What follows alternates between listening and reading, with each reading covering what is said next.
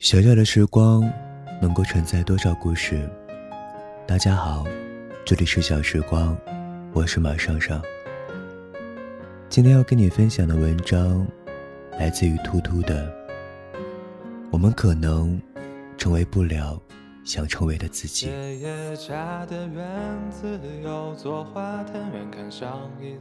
小小时候的我们在旁嬉闹，取名用舞蹈。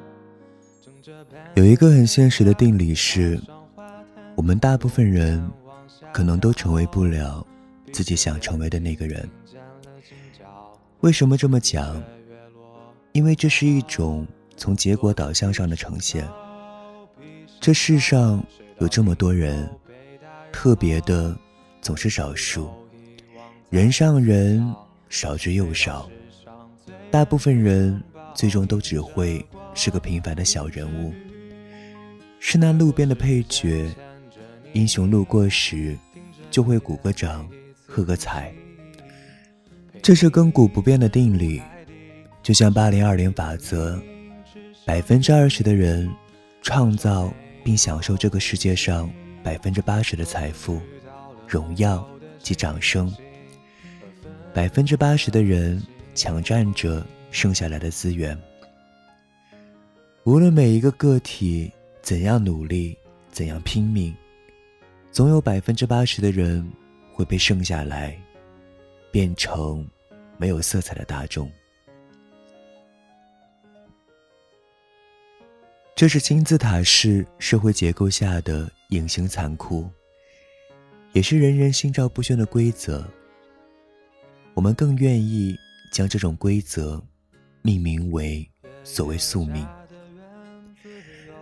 有时候想，这世上大部分人其实都是很相似的。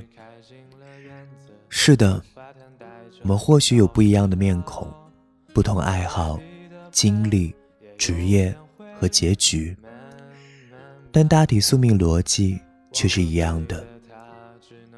最初。我们一无所有而来，世界在我们眼里混沌而未知。后来我们开始认识世界，相信所有可能性，幻想爬过一座高山，就会有星辰大海。再后来，我们被打败，与世界握手言和，到最后。我们一无所有而去，想想也挺有意思的。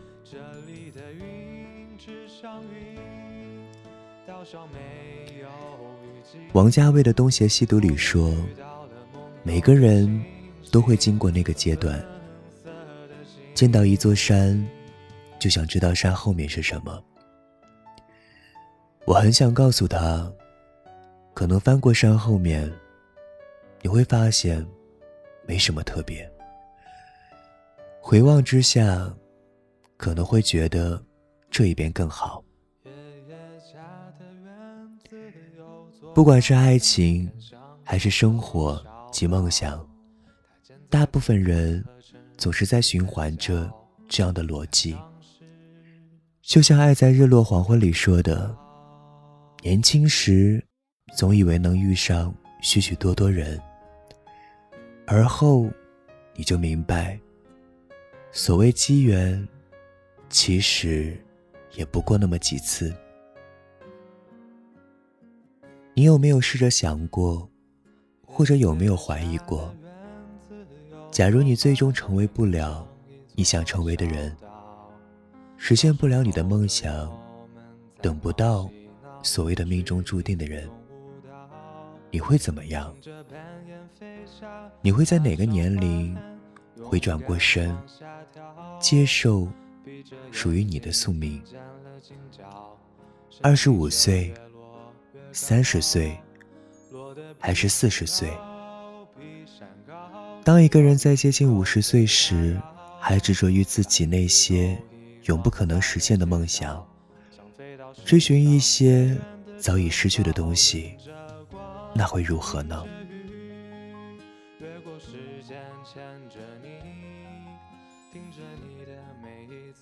电影《比海更深》讲述的就是这样的故事。主人公良多是一个快五十岁的中年男人，离异，干着难以糊口的工作，甚至付不了每个月承诺给儿子的抚养费。他曾是一个小说家，写了一部没有什么人读的小说，得了一个不知名的奖。他再也写不出东西，没有想象中那么努力，又从不愿。真正放弃。电影花了许多许多镜头，去展现良多浑浑噩噩的生活。沉迷赌博，偷妈妈的钱，和儿子在一起的周末，窥探并阻碍前妻的新恋情。这不是一部励志电影，也不是一个烂俗八点档电视剧。电影自始至终没有什么戏剧性变化，良多到最后还是那个良多，没有变成一炮而红的作家，没有和前妻重归于好。他是否开始接纳属于自己的宿命？电影最后一场雷雨将良多和前妻。儿子困在老妈的家里，三个人就像重回过去一样相处融洽。第二天，仍旧也是分道扬镳。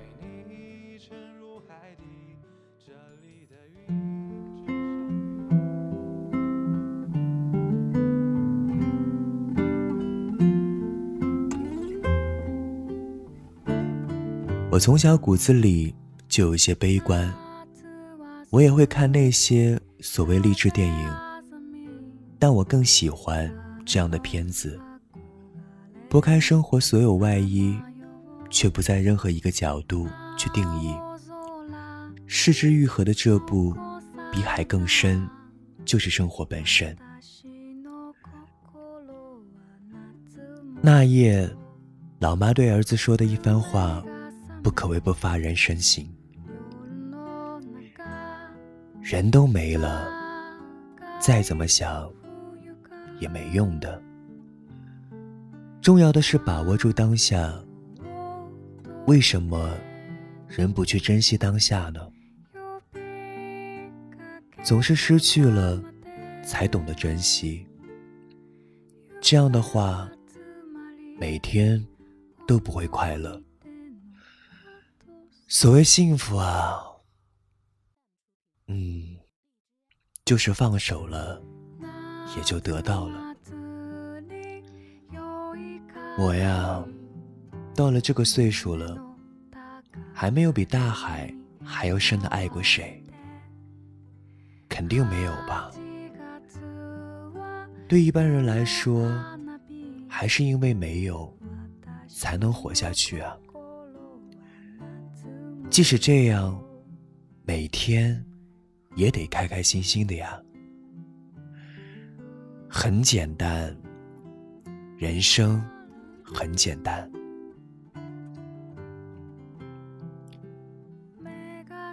这是真的，我们注定不会爱一个人比海更深，注定不会成为自己想成为的那个人，注定历经几个生命阶段，无知。抵抗、接纳、看穿，或有差异，却大抵如是。这不是妄自菲薄，也非悲哀论调。这是人类最大公约数下不容置疑，却又毫无意义的一条生活定律。这里是小时光，我是马上上。感谢收听，再见。